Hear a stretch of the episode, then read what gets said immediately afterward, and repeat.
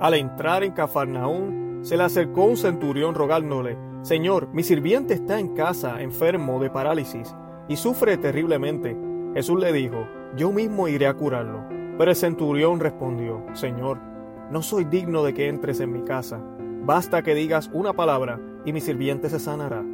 Porque cuando yo, que no soy más que un oficial subalterno, digo a uno de los soldados que está a mis órdenes, ve, él va. Y a otro, ven, y él viene. Y cuando digo a mi sirviente, tienes que hacer esto, él lo hace. Al oírlo, Jesús quedó admirado y dijo a los que lo seguían, les aseguro que no he encontrado a nadie en Israel que tenga tanta fe. Por eso les digo que muchos vendrán de oriente y de occidente y se sentarán a la mesa de, con Abraham, Isaac y Jacob en el reino de los cielos. Palabra del Señor. Gloria a ti, Señor Jesús. Bienvenidos a Conoce, Ama y Vive tu Fe. Les habla su hermano Luis Román. Y hoy estamos en el primer día o de la semana después del domingo, del primer domingo de Adviento. Y en el día de hoy escuchamos estas hermosas palabras, Señor, no soy digno de que entres en mi casa, pero una palabra tuya bastará, que son las palabras que decimos en la Santa Misa. Y son palabras hermosas porque reflejan el verdadero cristianismo que debemos vivir, ese cristianismo que acepta que solo Dios es el Señor y que nosotros, por más que hagamos aquí en la tierra, sin importar las obras que hagamos, siempre, siempre seremos, no seremos dignos. Y lo bonito de esto es que Él coloca a Jesucristo como el más poderoso de, de, de, toda la humanidad, de toda la tierra. Bueno, es el Dios. Y Él lo entiende de esa manera, sin haber sido judío. Y además de esto, Él no, nos recuerda, ¿verdad? Que el Señor, siendo el verbo, nunca olvidemos estas palabras, el Señor es el verbo hecho carne. El evangelista San Juan nos habla en el capítulo 1 de su evangelio que al principio estaba Dios y el verbo estaba con él. Y el verbo es Dios. Y a través del verbo todo fue creado. Y todo llegó a asistencia, ¿verdad?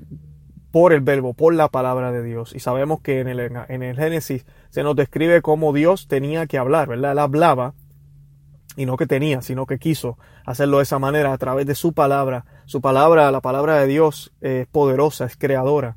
Y ella decía que se haga la luz y se hizo la luz, ¿verdad? Dijo que se hiciera la noche y así se hizo. Dijo que, que se creara el día, la noche, que todos los animales, todo lo que existe fue a través del verbo. Luego el verbo se hizo carne y eso es lo que Juan nos está diciendo. Y aquí vemos al centurión diciendo, tú, que eres el verbo, la palabra viva. Solo tu palabra basta.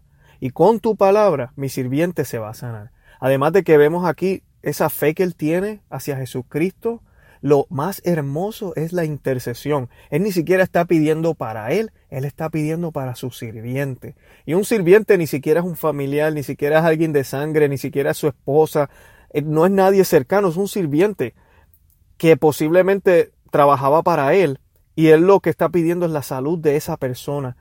Qué hermoso, ¿no? Cuando pedimos por otros sin ningún interés y cuando sabemos que en el nombre de Jesús y en su palabra todo es posible.